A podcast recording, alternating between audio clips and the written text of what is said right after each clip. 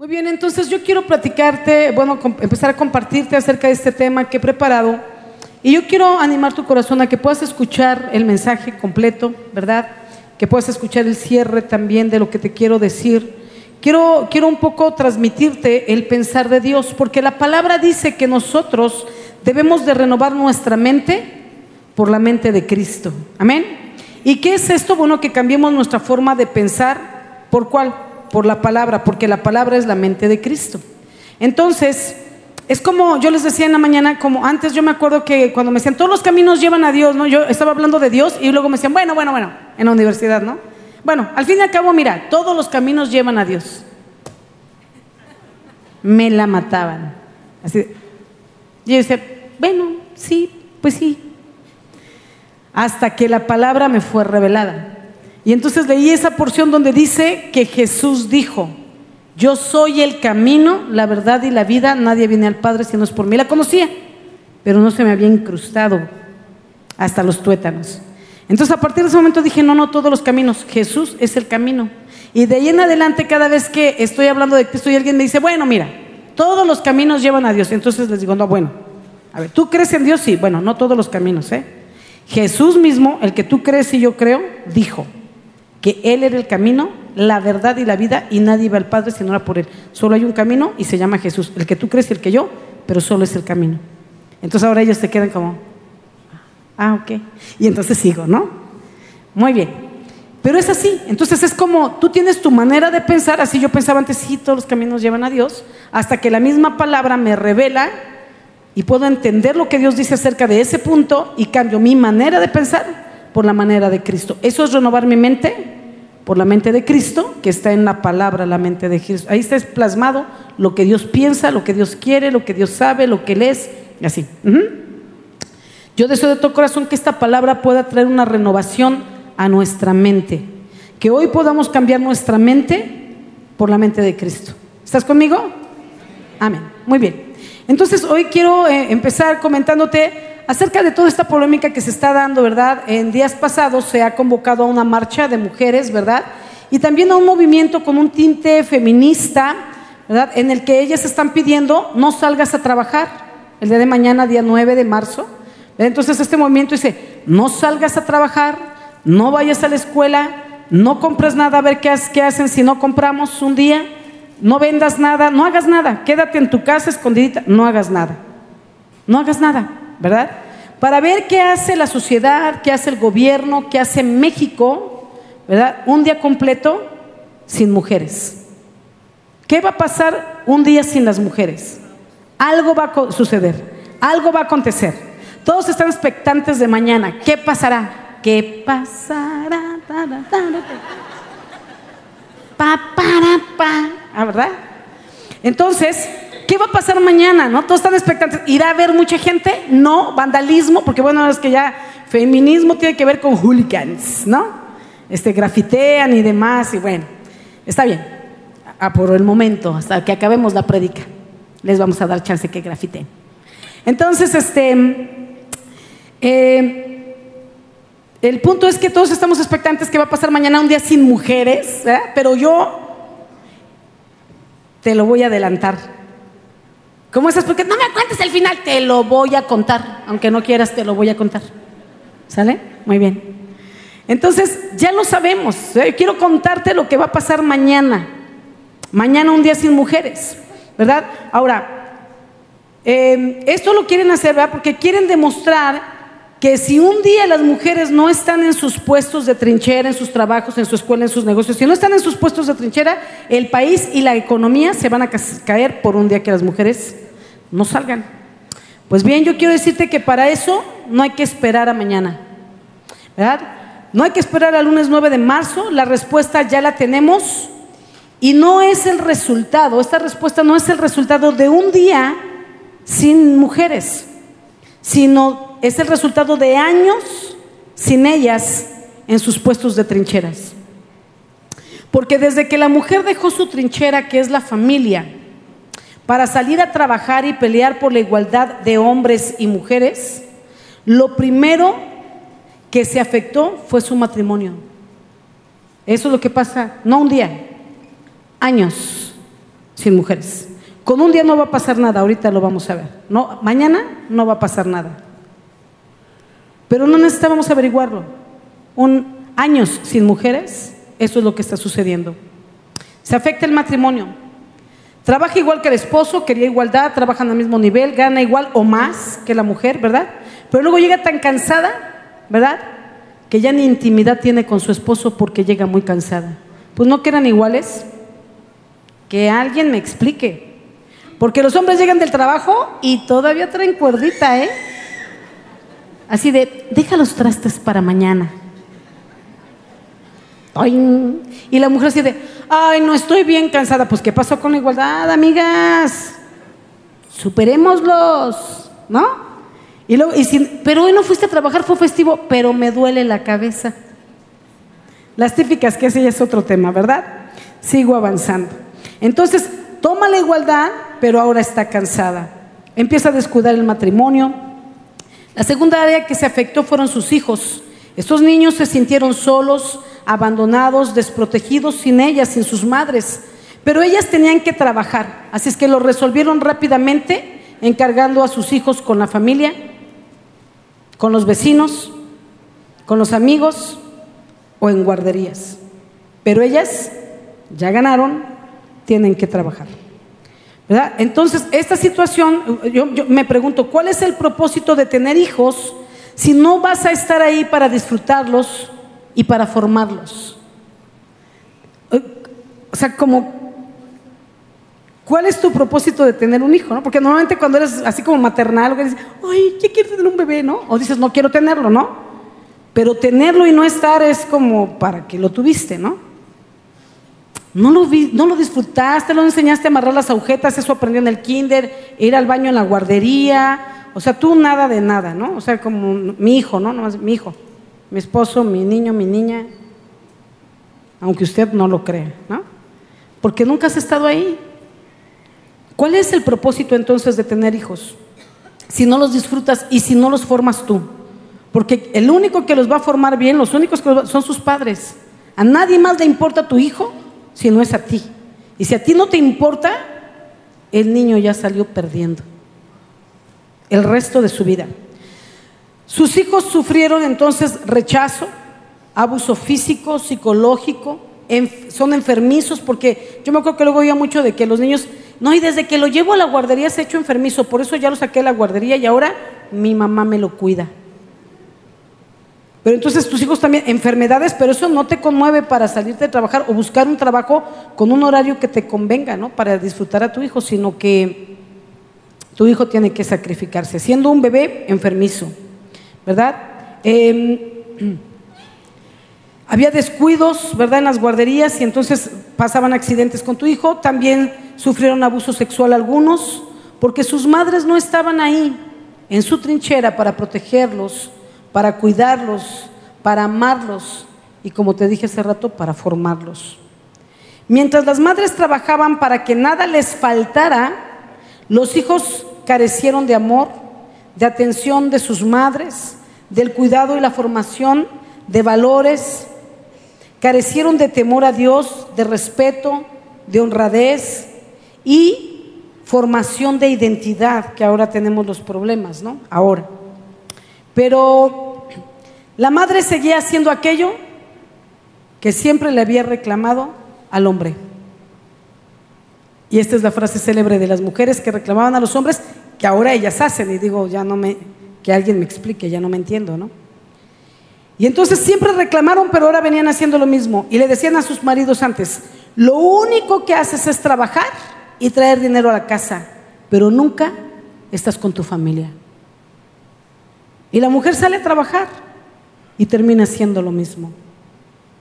Aquello que le reprochaba al hombre todo el tiempo. Una mujer que forma buenos hijos dará buenos ciudadanos y por ende tendremos buenos esposos, buenos padres de familia, familias fuertes. Y tú sabes que donde hay una familia fuerte, hay una nación fuerte. Amén. Ahora, después de tantos años, no días, años, sin mujeres en sus trincheras, hoy tenemos una nación pobre en todos los sentidos, financieros, moral, de vida espiritual, en cultura, en respeto, honra, identidad. Somos una nación bastante deteriorada, porque quien forma son los padres, la madre que está en el hogar. Y no estoy en contra del trabajo, ahorita lo vamos a ver, pero tienes que saber equilibrarlo si quieres hacerlo, pero no votar una cosa por otra. ¿De qué le sirvió entonces a la mujer conquistar el Everest mostrando la igualdad, verdad, de género, la igualdad entre hombre y mujer? ¿De qué le sirvió conquistar el Everest, pisar la luna, tomar un puesto político si perdió a sus propios hijos en el camino? Yo me pregunto, ¿es triunfadora o perdedora? Yo he tenido en consejería mujeres exitosas que están llorando, clamando porque su hija salió embarazada porque su hijo está en las drogas y ya no lo pueden dejar. ¿De qué le sirvieron los éxitos? Ahora todo se le derrumba. Ahora se siente fracasada como madre. Pero ¿cuánto tiempo le invirtió eso? Todo el tiempo estuvo en una oficina, en un trabajo, luchando por sus éxitos personales. Cuando tú planeas tener un hijo, planeas dedicarle tu vida a ese hijo. Y puedes hacer muchas cosas mientras le das tu vida a ese hijo, pero no puedes dejar al hijo y dedicarte a hacer otras cosas. Puedes hacer muchas otras como añadidura sin descuidar a tu hijo. El hijo no puede ser como un sobrante en tu vida. Muy bien, Levítico capítulo 20, versículo 2, dice, dirás a sí mismo a los hijos de Israel, cualquier varón de los hijos de Israel o de los extranjeros que moran en Israel, que ofreciere alguno de sus hijos a Moloch, de seguro morirá el pueblo de la tierra lo apedreará. ¿Quién era Moloch? Moloch era un ídolo pagano, ¿verdad? De pueblos vecinos al pueblo de Israel y Dios prohibía a su pueblo que se juntara con otras naciones y con otros pueblos para no tomar sus costumbres, pero sobre todo para no adorar a sus ídolos. Y esta es una advertencia y a pesar de ello el pueblo de Israel adoró a Moloch. Moloch era un ídolo,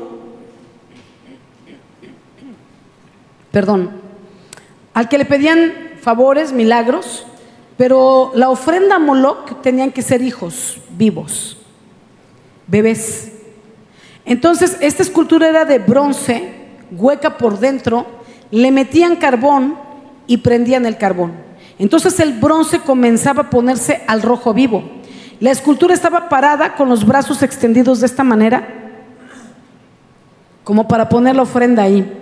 Y cuando toda la estatua de bronce y los brazos estaban al rojo vivo ardiendo, ofrecían a sus bebés vivos a cambio de un favor personal que le pedían a su ídolo. Un beneficio para ellos. Dime tú si Moloch no sigue vivo ahora. Padres que van por sus beneficios personales y dejan que sus hijos pasen por el fuego porque no tienen alguien que los moldee, que los forme y son abrazados por la droga, por la bulimia, por la anorexia, por los malos amigos, por el pandillerismo, por tantas cosas. Pero eso no importa. Ahí, allá él. ¿Crees que los hijos son como las plantitas? Como que pues esta sí se dio y esta se secó. Así, este hijo me salió bueno y este hijo me salió malo. Los hijos no salen buenos ni malos. Los hijos se forman, los hijos se forjan. La palabra de Dios dice que los hijos son como saetas, o sea, como flechas en la aljaba del varón. La aljaba es donde se guardan las flechas. Entonces, el, flechero saca la flecha, la forma, él hace sus propias flechas, de ello depende su vida o que coma. Entonces decide qué largo de la madera, del palito y la punta, de qué la hace, si de metal, de piedra, de algo que se quiebre o de algo firme que traspase y penetre el estilo de plumas, cómo se las pone para la aerodinámica, cómo va a ir la flecha, ¿verdad? Para dar justo en el blanco. Y entonces la palabra muestra que el Padre es ese, el que forma, forja la flecha a tu hijo, para que cuando lo lances a su propósito esté listo y de en el blanco. Esa es la función de un padre. Y dejar instrucciones a la madre para que ella continúe con el trabajo y caminen los dos conectados para formar a los hijos. Esa es la función. Pero a veces los papás están tan ocupados en sus propios logros, en sus sueños, en sus metas, que dejan de largo a los hijos. Este me salió bueno y este me salió malo. Y los pasan por el fuego. con amigos incorrectos, nada más con amenazas, pero no toman acciones hasta que tu hijo se pierde. Te lo advertí. No, no, no, no, no era advertencia. ¿Qué hiciste al respecto? Nada. Lo dejaste pasar por el fuego. Lo pasaste por el fuego. Todavía hay niños que son pasados por el fuego a Moloch. Aunque no sea el mismo Moloch, es el mismo espíritu. A México no le va a pasar absolutamente nada por la mujer. Nada, porque la mujer, perdón, no vaya a trabajar mañana. No le va a pasar nada a México. Eso lo puede suplir cualquier hombre. De hecho, antes de que la mujer trabajara, el hombre tenía todos los trabajos. Así es que no es como, a ver qué hacen sin nosotras, pues darle empleo al que no tiene. ¿O no? O sea, somos útiles, mas no indispensables. Todos. Ajá.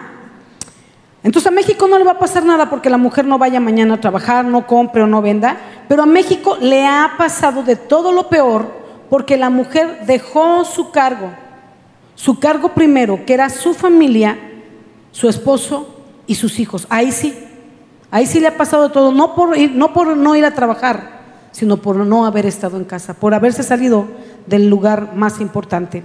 La liberación femenina luchó por igualdad a causa del menosprecio de la mujer, pero no se pararon en el punto de equilibrio, porque yo no estoy en contra de la liberación femenina, de que la mujer tuviera igualdad. De hecho, Dios nos creó iguales, a su imagen y su semejanza los dos. Varón y hembra, dice, a su imagen y semejanza, varón y hembra los creó. Entonces, si somos a imagen y semejanza, los dos, hombre y mujer, de Dios somos iguales. Y luego el Nuevo Testamento dice, ya no hay gentil, ni judío, ni gentil, hombre y mujer. Todos somos iguales. Ese es otro nivel. Todos somos iguales. Fíjate, lo que la liberación femenina vino a hacer algo que Dios ya había establecido. No hemos descubierto lo negro, ni las feministas tampoco. Dios ya lo había establecido, solo que el hombre no vive la palabra de Dios y ha humillado a la mujer y la ha sobajado, la ha maltratado, se ha aprovechado de ella. Ahorita voy para allá, hombres, ya sé dónde están. Ahorita llego, no se adelanten a mi bosquejo. Entonces te decía que mm, esta liberación femenina inició en 1870 en Inglaterra y ellas demandaban el derecho al voto por sus gobernantes. Y también demandaban el poder sustituir al hombre en el trabajo, ya que ellos se encontraban luchando en la Primera Guerra Mundial. Y eso no es malo, eso es correcto, eso es ser ayuda idónea. Claro, pedían derechos como yo también quiero votar por mi gobernante, ¿verdad? Pero eh, apoyar al marido en el trabajo no es malo, eso es parte de nuestra función. Lo malo es cuando le quitas su posición de varón, de autoridad, de autoestima, cuando ya ganas tú más que él y entonces ya quieres gritar más que él, ya tú mandas porque tú metes 500 pesos más que él. O sea, vas a apoyar, apoya, pero eso no te da derecho de ser la cabeza. Vas al lado de él, pero no puedes ser él. Amén. Muy bien. Eh, entonces, la liberación femenina luchó por igualdad a causa del menosprecio que te decía la mujer pero se fueron hasta el otro punto, ¿verdad? En lugar de quedarse en el punto medio de equilibrio, se fueron hasta el otro extremo de la liberación femenina, pasaron al feminismo y luego el feminismo ha ido en diferentes etapas y niveles cada vez más agresivos. Ahora, quiero hablarte de esta feminista, Betty Friedman, que fue una mujer de los 60s y 70s, que ella fue punta de lanza para, para impulsar el feminismo en Estados Unidos. Ella hace una tesis donde expone que el ama de casa que la, de la posguerra, de después de que los hombres llegaron de guerra, esa ama de casa que salía en los espectaculares, en los anuncios, imagínate los anuncios de los, de los 60s y de los 70s, ¿no? Así con sus peinados de salón, pintadita, bien guapa y con su delantal. Y así toda pintadita y con su aspiradora, así la foto, ¿no? Ah, porque acababan de llegar las aspiradoras, era algo nuevo, como diciendo, seamos más modernas, más prácticas, shalala.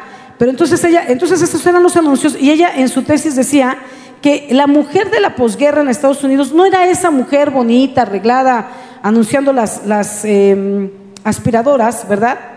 Sino mujeres con ansiedad, alcoholismo, desmedido deseo sexual, neurosis e incluso suicidio. El mismo cuadro que ella presenta es el que presentan las feministas ahora. Entonces la pregunta es, ¿cuál fue la diferencia? ¿Tienen odio? ¿Depresión? Este, ¿Desmedido deseo sexual? Porque las feministas es, yo me acuesto con todos, lo que sea, parejo, yo no pido permiso, yo necesito un nombre, yo no tengo que estar casada, yo con quien quiera, cuando quiera, como quiera. ¿Cuál fue la diferencia entonces? ¿Para qué feminismo se hacen lo mismo que antes del feminismo? 1981 entra una segunda fase de feminismo y esto es un giro ideológico moderado, moderado porque ahora está con todo, como furia, como horno de fuego. Pero em, hay un giro ideológico, ya no se trata solo de, de que las mujeres que quieran liberarse, sino que es la ideología. Todas tenemos que ser así, como ahorita estamos en este otro que sigue vigente, pero más violento, como la ideología de género también, ¿no? Todas las mujeres tienen que ser hombres, todos los hombres tienen que ser mujeres. Nadie puede ser lo que tiene que ser, o como nació, o como quiere ser, no. Yo te digo lo que tú vas a hacer. La escuela ahora te va a educar y te voy a enseñar. Niña, niño, niño, niña. O sea, como psicología invertida, ¿no? Lo que tú me digas que eres, te la voy a voltear. Muy bien, este feminismo que trae ideología de género ahora a partir de 1981 apoya el individualismo, o sea, no me importa nadie más que yo misma. No me importa nadie. Yo vivo para mí, para satisfacerme a mí, solo yo me quiero a mí misma, nada más me quiero yo, nadie me toca, nadie me lastima y yo sí puedo lastimar a los demás, a mí nadie me toca. Yo me amo yo y es lo único que importa, yo. Mujeres feministas que no solo compiten contra los hombres, sino que odian a los hombres y los quieren destruir. Se miden con ellos, les quieren robar su identidad, porque las mujeres son hombres, y también su masculinidad. No sirves para nada, mira cuánto ganas. Les quieren robar su masculinidad como hombres de la casa. Los minimizan, los pisotean. Pelean por quitarles sus posiciones en el trabajo, en la escuela y en los deportes. ¿No era igualdad? Pues si te gusta el béisbol, practícalo. Ah, no, lo quiero sacar del béisbol. ¿Cuál es el punto, no? ¿Poder hacer lo que ellos hacen o quitarles lo que ellos hacen? Parece que los odian, pero yo creo que más bien les importa mucho, porque todo lo que él haga, ellas lo quieren. Las feministas, más que odiar a los hombres, se odian a sí mismas. Quizá porque fueron lastimadas por uno o varios hombres en diferentes formas. O crecieron viendo a sus mamás ser maltratadas por sus padres y eso las dañó. Las bloqueó. Jamás descubrieron su identidad por causa de este dolor. Se quedaron con el dolor, se quedaron con el bloqueo y ni siquiera pudieron entender su identidad de mujer o ya no la quisieron porque si eso era, era ser mujer, no quiero ser mujer. No quiero esa versión. Porque la mujer está para ser sobajada, criada, sirvienta, pisoteada, engañada, humillada. Pero en vez de sanar estas heridas, decidieron odiar y destruir todo lo que se les ponga enfrente, aún a la vida misma, a través del aborto. Porque el problema no es el problema, el problema es su corazón. El problema es que no han sanado. Se odian a sí mismas y ahora lo vamos a ver. El, feminismo surgió como protesta. Fíjate, esto, esto, por ejemplo, esto fue algo que Dios me reveló anoche. Ya tenía el bosquejo y me lo añadió. Estaba yo ocupada haciendo otras cosas y cuando ¡fum! Me, o sea, sé que no fui yo. Estaba pensando un poco en el bosquejo, ¿por qué hacen esto? ¿Por qué? Y ¡fum! Así me vino, salí corriendo a apuntar esto en mi bosquejo. Te lo comparto.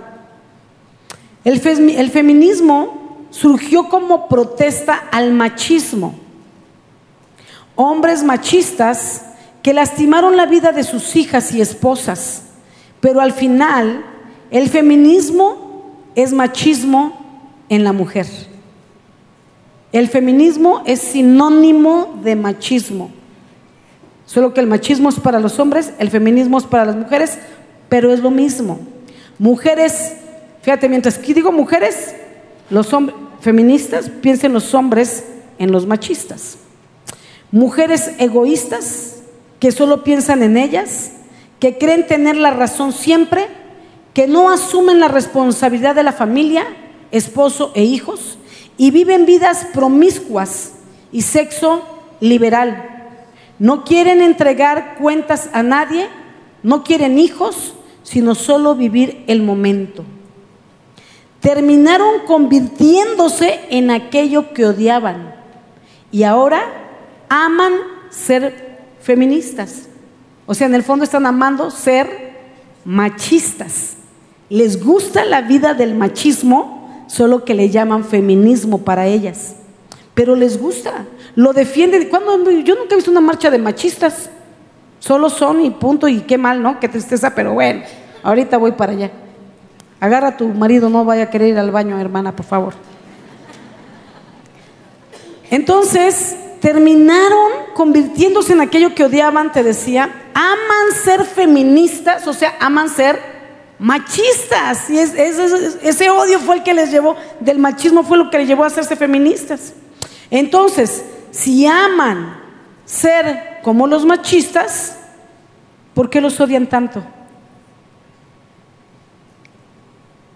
No, hombre, hoy estoy muy, este, mi clase de, ¿cómo se llama? Esa que llevamos en la prepa, que te hace pensar. Lógica. Me encanta. Siempre tuve 10. Debe haber hecho algo con mi vida. Aquí estoy, Señor, haciendo algo con ella. Tú haces todo conmigo.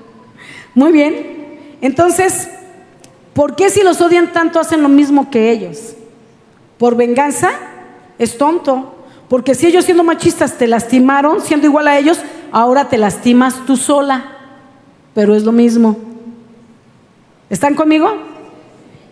Muy bien. Em, entonces, ¿por qué los odian tanto? ¿Por qué quieren defender a las mujeres maltratadas, las feministas, aunque ellas mismas las maltratan desde el vientre a través del aborto? Maltratan a sus madres, maltratan a sus hermanas. Yo conozco mujeres feministas, así radicales, que le han dado una mala vida a su madre, ya la vivió con su padre y ahora con su hija feminista. Y dices como que, ya me, otra vez, que alguien me explique por qué otra vez me perdí. Lastiman a sus hermanas, a sus madres con sus palabras, con sus acciones, pero quieren defender a las madres, hijas y hermanas ajenas. Como a Fátima, ¿no? Defienden a Fátima, pero me gustaría saber cómo tratan a sus madres. Pero ahí están públicamente haciendo marchas y mítines y queriendo mover a toda la ciudad por Fátima. Y no, no minimizo a Fátima, pero Fátima no es la única. Ha habido muchas otras muertas y muchas han sido muertas no por mujeres, digo no por hombres, sino también por mujeres. Ellas mismas son violentas, en sus marchas golpean a otras. Ya me perdí. Feministas, mujeres golpeándose con mujeres, que alguien me explique. Pues no que estás cansada de eso, de los golpes y los malos tratos. Pero voy a avanzar porque esto tiene una raíz. Eh, ¿Por qué lo hacen? ¿Por qué quieren defenderlas? Porque en el fondo hay confusión por la falta de sanidad en sus vidas. Por esa razón hacen cosas tan contradictorias. Necesitan buscar programas de apoyo para sanar las heridas del pasado y poder vivir en paz y con bendición el presente y el futuro que Dios les está preparando. El problema es que están heridas y las heridas traen a nosotros como, como capas y capas, así como de cebolla, que no nos dejan ver la realidad. Por eso hacen cosas contrarias y confusas, porque lo único que están denotando con sus acciones es la confusión de su interior. Ahora, em, estas mujeres se comportan así porque hay ausencia de un papá y maltrato de un papá. Entonces yo yo quiero decirte, varón, ¿verdad? Muchas veces nos enojamos de cómo sean las mujeres o las feministas, pero ¿de dónde? Es como yo les digo, ya no, no sabemos si fue primero el huevo o la gallina, ¿verdad? O sea, las feministas ahora están con todo y golpeando a los hombres y los quieren destruir. Pero ¿de dónde salió? ¿De dónde salió tanto odio? Del maltrato del hombre a la mujer. De hijas que vieron cómo sus padres golpeaban a sus madres, cómo las maltrataban a ella, o que tú muchas veces, varón, te voy a hablar a ti que estás aquí sentado. Tocaste a una prima tuya, abusaste de tu hermana, de tu hija, la tocaste sexualmente, la empujabas, la golpeabas, la humillabas, le pegabas en la cabeza. ¿Y tú qué piensas que eso no, pasa nada? Ay, ya la toqué, ya, ya, ya, más tantito. Por unos minutos de placer pervertido para ti. Le marcaste la vida para siempre. La llenaste de odio, la hiciste sentir sucia, que no vale, por eso odia todo, por eso tiene tanta ira reprimida.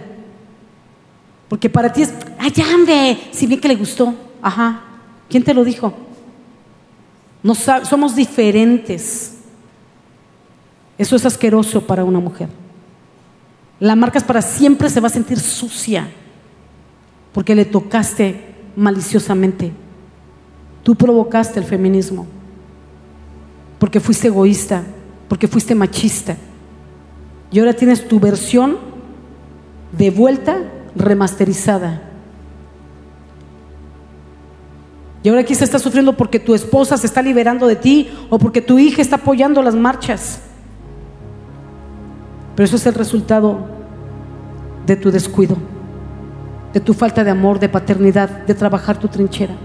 Por eso también quiero mencionar, no solo preguntarnos qué pasaría un día sin las mujeres, pero yo me pregunto qué pasará un día sin los hombres. Yo sé que las, las feministas dicen, seríamos felices. No, no seríamos felices. No podemos pensar que solo sin las mujeres el mundo se detiene. ¿Qué pasaría si tuviéramos un día sin hombres? Y de igual manera, no tendríamos que hacer un paro ni una marcha de un día para saber cómo nos iría sin ellos, porque ya hemos tenido años sin los hombres. Déjate tú en el trabajo, en su casa, en su primera trinchera, haciendo lo suyo. No tenemos que adivinar qué pasaría, porque ya lo sabemos. Hombres que no están al lado de sus esposas y de sus hijos para cubrirlos, para proveerlos y guiarlos Hombres que tenían que haber sido modelos de vida para ellos y ellos crecieron sin ningún modelo, sin ningún patrón, solo a la deriva. Este sí se dio, este se marchitó. Dejan a la mujer de su juventud, quienes dio sus fuerzas, su belleza, y buscaron a una más joven. Dejan de proveer en casa a sus hijos, a su propia sangre. Mira, aquí está, igual que las feministas, velo aquí en los machistas alguien me explique la incoherencia. Dejan a sus esposas para irse con un amante. Buscan pretextos para hacerse los enojados, para no dar dinero aquí porque ahora lo dan allá. Dejan de mantener y sustentar a los hijos de su sangre para venir a mantener a los hijos del amante que son hijos de otro hombre que no son. O sea, le quitaron el alimento a sus propios hijos para dárselos al hijo o a los hijos de otro hombre. Eso es lo más ridículo que he visto. Dejas morir tu sangre, dejas que tu sangre se pierda, dejas que tu sangre se pervierta y ahí estás queriendo ser bien paternal con los hijos de otro. ¿Y dónde está ese otro? Probablemente alimentando a los hijos de otro. ¿Será que así son las treguas entre ustedes, varones? Ay, te encargo a mi vieja, porque te tengo que mantener a la otra. Con sus chamaquitos. ¿Qué pasó, carnal? Pues aquí tú tranquilo, aquí yo me hago cargo de tu ex esposa. Yo como pueda, yo veo cómo le hago, pero yo le voy a dar a tus hijos, no les va a faltar que comer. Aunque sea frijolitos, carnal. Pero yo los mantengo. Hombre, qué unidad, qué cosa, qué fuerza de unidad de los hombres. Qué ilógicos. Qué vergüenza. Se ha dejado de buscar a Dios para mirarse a sí mismos. Dejan de complacer y adorar a Dios para complacerse y adorarse a sí mismos. ¿Sabes cómo se llama eso? Hombres y mujeres. Se llama humanismo y es lo que hoy enseñan las universidades en todo el mundo. Dios no existe, Tú eres tu propio Dios, ese es el humanismo. Y si tú dices que está bien, está bien. Y si tú dices que está mal, está mal. Hazlo con libertad. Hazlo con libertad. No se llama pecado porque Dios no existe. Entonces el pecado no existe. lo que tú consideres que sea bueno, aunque tú sabes que te va a perjudicar el resto de tu vida. Pero si tú dices que es bueno, tú eres Dios, entonces es bueno. Y si esto tú le llamas malo, es malo, porque tú eres Dios. Tú determinas ahora lo que sea bueno y malo. Humanismo. Y de eso se está dando a los hijos en las universidades en todo el mundo ahora. Hay que arrancar a Dios, porque viene el fin de los tiempos y a Satanás no le conviene que las personas se conviertan o permanezcan firmes en él.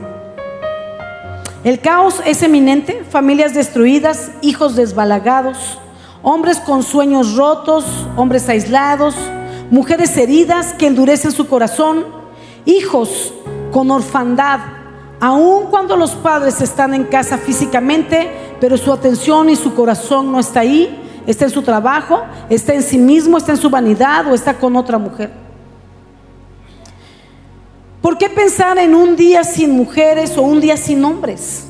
Cuando Dios los creó para que, para que se complementasen y para que vivieran juntos, en armonía, teniendo familias grandes y hermosas, que claro que te iban a costar esfuerzo criar todos esos hijos, pero el criarlos, la satisfacción de hacerlo, iba a ser el doble de recompensa, la, felicidad que ellos iban a dar que el sacrificio que hiciste por educarlos. Ese era el plan. Génesis capítulo 2, versículo 18 dice, no es bueno que el hombre esté solo, le haré ayuda idónea para él. No es bueno que estemos solos. No es bueno que estemos divididos. Una casa dividida entre sí no puede permanecer. No debe haber machismo ni feminismo. Eso es machismo, la división del hombre y feminismo, la división de la mujer. Debe haber matrimonio y la unidad con la que Dios nos formó para ser complemento. Ellos tienen lo que a nosotras nos hacen falta y nosotros tenemos la parte que a ellos les hace falta. Sin mujeres ellos están incompletos y sin hombres nosotros estaríamos incompletas. Esa es nuestra realidad. Así fuimos creados para aprender a caminar en unidad, en equipo, en armonía como una sola carne. Amén. Muy bien, ahora, y mi tercer punto, porque ya un día sin las mujeres, un día sin los hombres, pero quiero tocar mi tercer punto para ir cerrando, y es, ¿qué pasaría si tuviéramos un día sin Dios? Y ese es el título de mi predicación este, esta tarde ya. Un día sin Dios. ¿Qué pasaría en nuestras vidas si Dios no estuviera solo un día? Yo no quisiera ni imaginarlo. Yo no quisiera ni imaginarlo, sería terrorífico, porque ese día bastaría y sería suficiente para perdernos para siempre.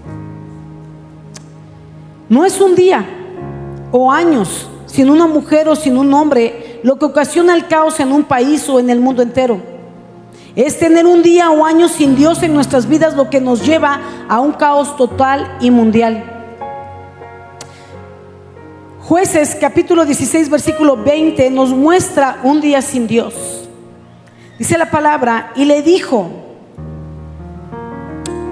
Sansón, se lo dijo Dalila, su amante a Sansón, su amante, subrayenlo, ¿verdad? Y le dijo, Sansón, los filisteos sobre ti. Y luego que despertó él de su sueño, se dijo, esta vez saldré como las otras y me escaparé. Pero él no sabía que Jehová ya se había apartado de él.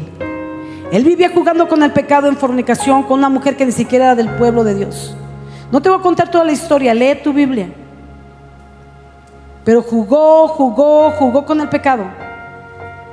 Y ese día que jugó con el pecado dijo, esta vez me levantaré y libraré como las demás. Pero no sabía que Dios ya se había apartado de él. Un día sin Dios. Fue una tragedia. Lee tu Biblia. Les decía en la mañana, es como jugar la ruleta rusa, ¿no? es a que le pones una bala a la, pistola, le caben seis, le metes una y luego le giras. ¿Quién lo haría? Yo tampoco. Gloria a Dios por la cordura en esta casa. Semi cordura, al menos en esa área, ¿verdad? Pero nadie se la pondría porque no sabe si te toca la primera o no. Y puede ser que la salves una, dos, tres, cuatro, cinco, pero la sexta seguro te toca. Pero eso no es garantía porque te puede tocar desde la primera, en la segunda o en la tercera, o en la cuarta o en la quinta. No lo sabemos. Pero cuando te toque, te vas a morir. Así es el pecado. Y puedes probarlo una vez, dos veces, tres. Y dices, a mí no me pasa nada. O crees que eres consentido de Dios. O que Dios estaba dormido. Que Dios no te vio. Que Dios te la perdona. Que ya ahora sí va a ser la última. La última, última. La última de las últimas. La última verdaderamente última. Ahora sí, la buena, va la buena. La última y nos vamos. Y así le pones título a cada vez que pecas. Pero nunca vas a saber cuándo es la última que Dios te va a soportar y luego vas a caer muy profundo y no sabemos si te levantes. Y puede ser que la primera sea la primera y la última. No hubo una segunda. Si no te pondrías la pistola en la cabeza, ¿por qué te pones el pecado y juegas con él así? ¿Por qué te atreves a caminar sin Dios y a vivir sin Él? Lo conoces, pero crees que lo dejas en tu casa y tú te vas el día a vivirlo, pero Él va contigo y vives la vida como si no hubiera Dios, aun cuando le conoces. Salmo 84, 10 dijo el salmista David, porque mejor es un día en tus atrios que mil fuera de ellos. Escogería antes que estar a la puerta de la casa de mi Dios, perdón, escogería antes estar a la puerta de la casa de mi Dios que habitar en las moradas de maldad. Es como, prefiero estar en tu casa que fuera. Un día es mejor que mil si estoy dentro. Pero si no estuviera dentro, prefiero que sea pegada a la puerta que dentro de una morada de maldad.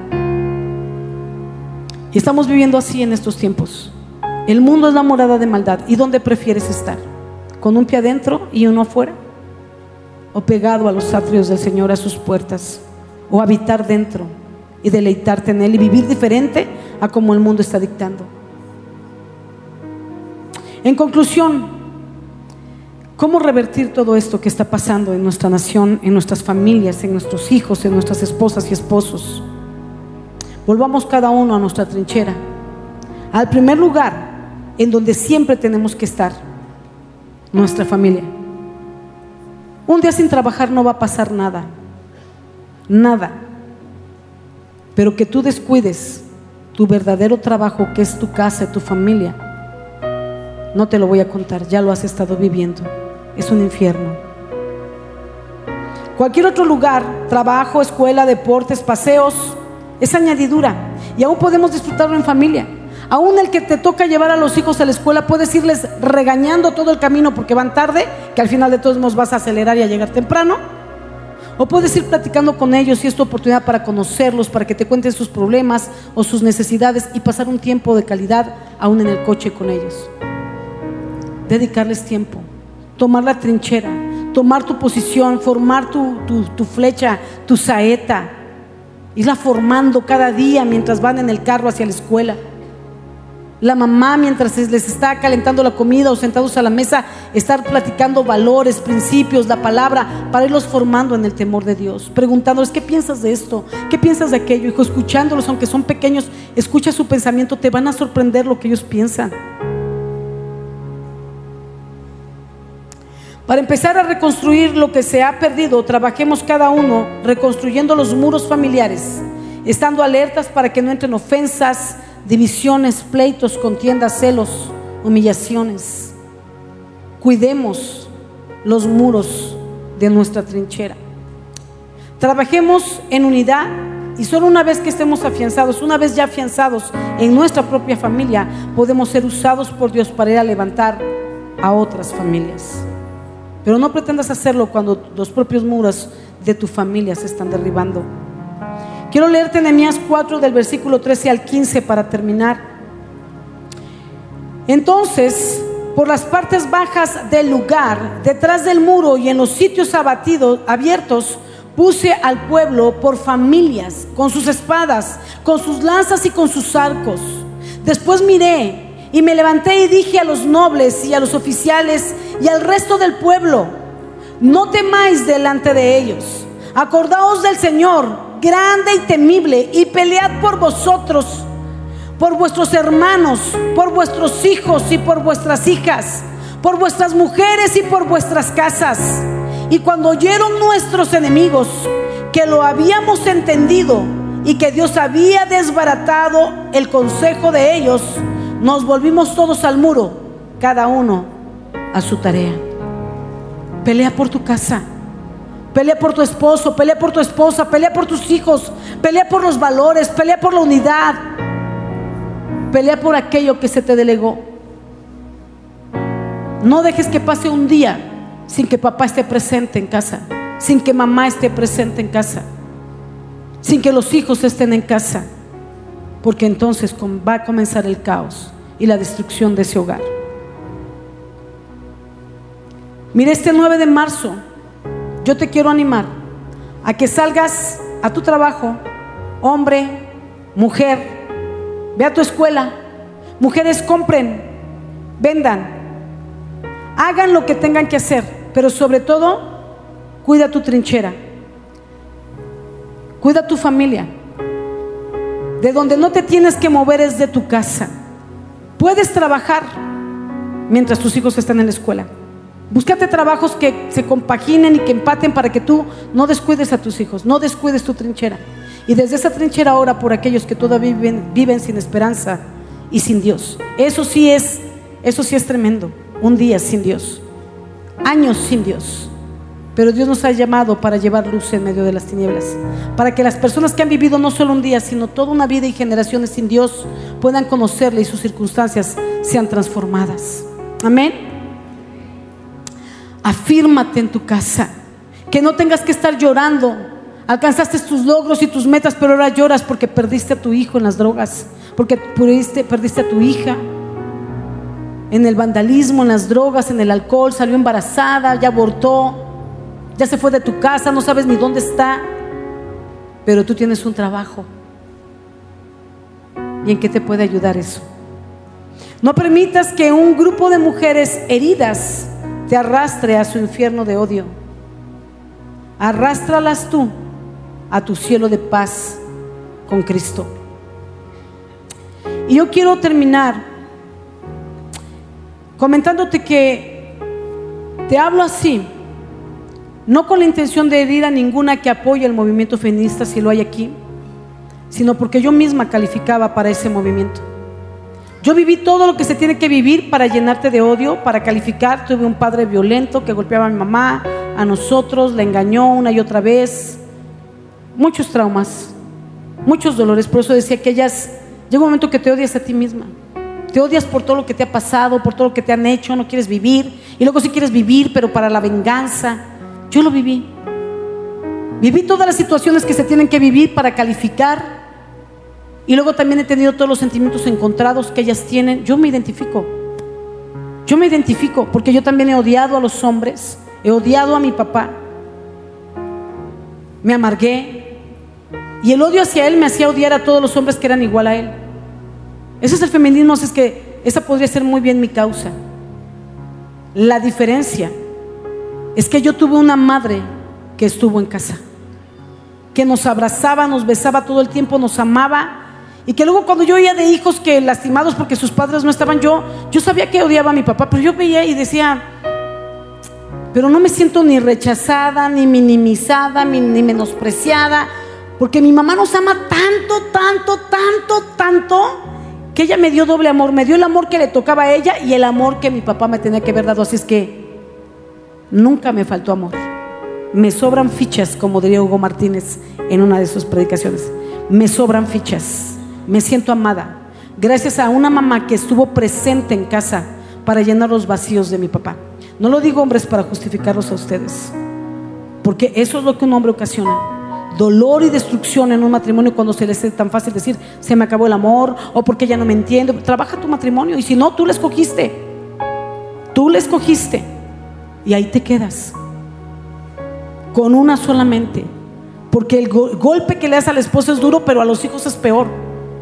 No golpeas a una, golpeas a cinco de la familia, cuatro a tres, porque los hijos van arrastrados.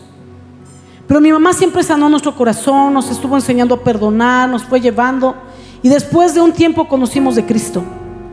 Y Cristo vino a hacer la obra perfecta. Y Cristo vino a llevarme a vivir procesos de sanidad. Yo recuerdo que apenas con medio año de cristiana fui a un congreso de jóvenes y hablaron del perdón. Y yo dije, no, yo a quién tengo que yo a todo el mundo le caigo bien. No, yo, todo el mundo me dice, no cambies, eres tan alegre, tan linda. Cálmate tú la Coca-Cola última del desierto.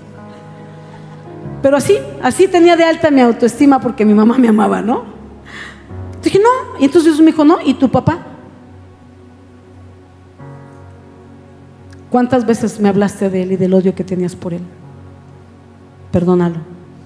Me costó dar el paso, pero lo di. Ese día lo perdoné y sentí que flotaba. Así como que, uy, bien espiritual. Sentía que si nada más me deslizaba en una nube a mi lugar. Pero, ¿sabes? Pasaron dos años y en otro tiempo, tema así del perdón, Dios me vuelve a decir, perdona a tu papá. Yo dije, ya lo perdoné. Me dijo, sí, pero esto no lo has perdonado. Ay, bueno, pues, sí, cierto, lo perdono. Y pasaron como cinco años y volvió a oír un tema del perdón y Dios me dijo, perdona a tu papá. Y yo dije, Señor, ya lo perdoné dos veces, ya, tan tan, sin problema. Chupamos de la misma paleta. Y me dijo, no, esto no se lo has perdonado. Y dije, eso es cierto. Y pasaron otros años y fui a mi Peniel hace 13 años. Y ahí fue la última vez hasta ahorita que me dijo, perdona a tu papá. Y estando dice, Señor, yo pensé que ya lo había perdonado, que ya estaba sana, que ya... Le has perdonado el abandono, le has perdonado los golpes, le has perdonado que se fue con otra mujer, le has perdonado los insultos, las humillaciones, pero hay algo que todavía no le has podido perdonar.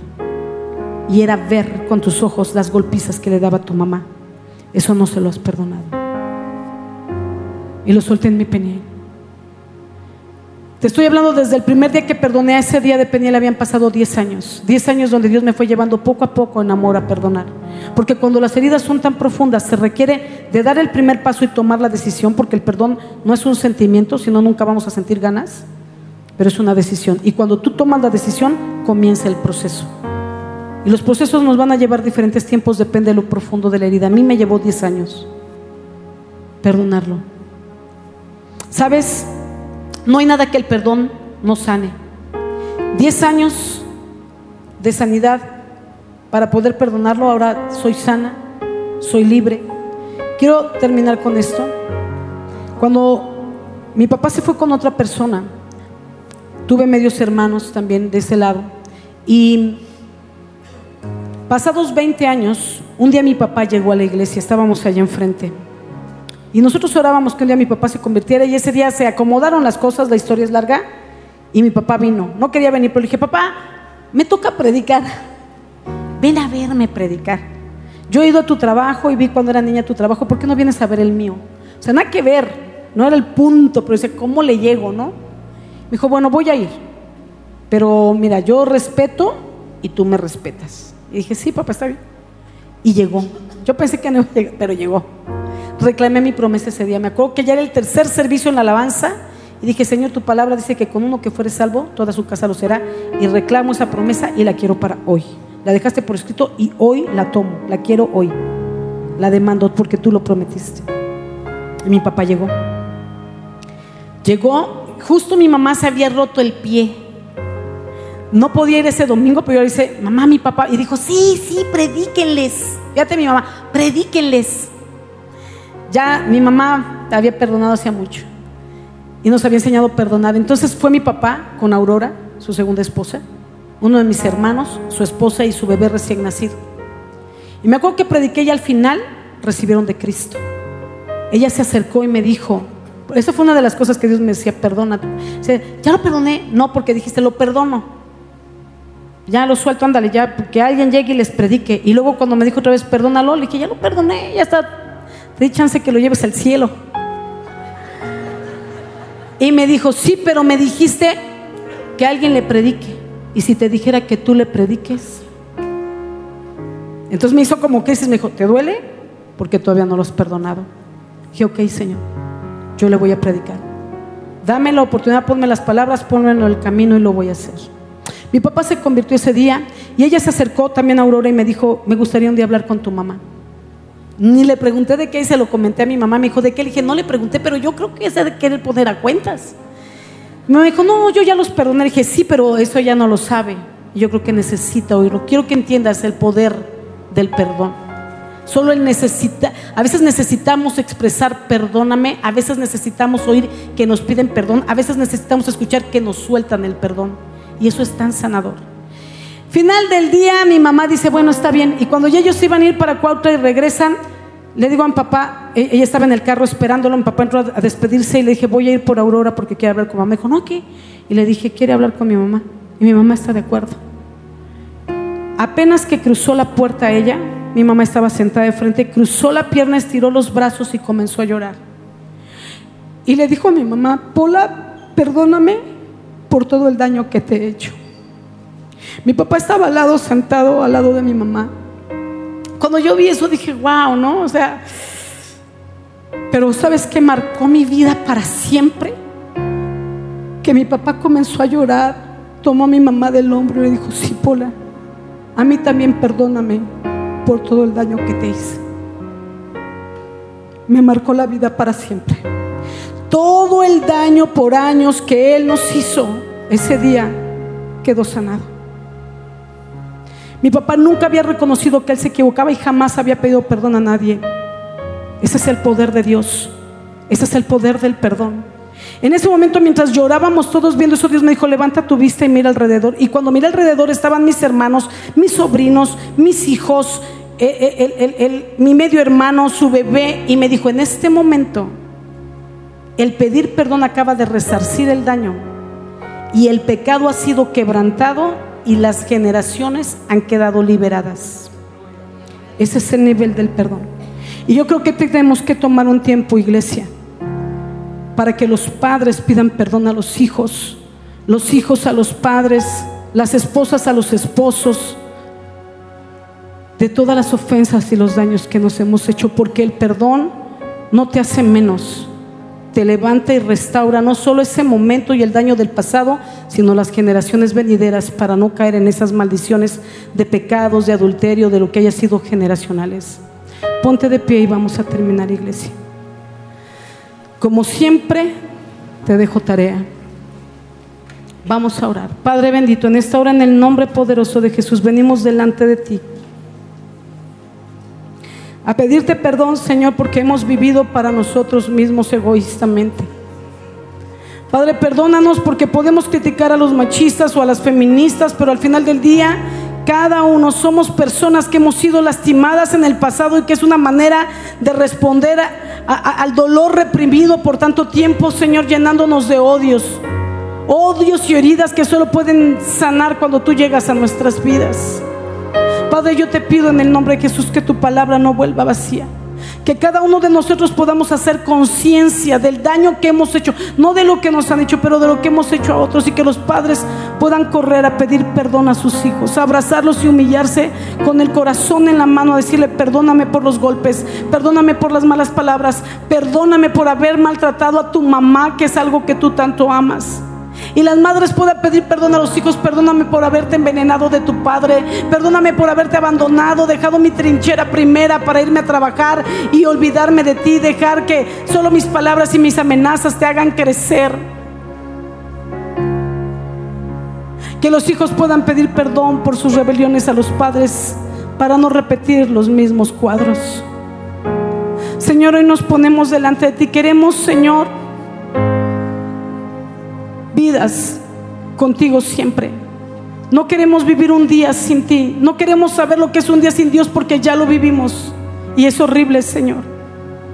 Queremos vidas sanadas, restauradas, plenas en ti, siempre pegados a ti, Señor. Que podamos decir como el salmista, mejor un día en tus atrios que mil fuera de ellos.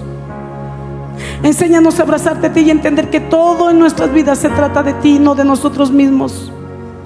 Señor, que podamos amar y abrazar, Señor, a los machistas y a las feministas, porque son mujeres lastimados y heridos, Señor. Que podamos pedirles perdón en nombre de sus padres, de sus hermanos, de sus violadores, de sus golpeadores, de sus abusadores. En el nombre poderoso de Jesús. Amén y amén.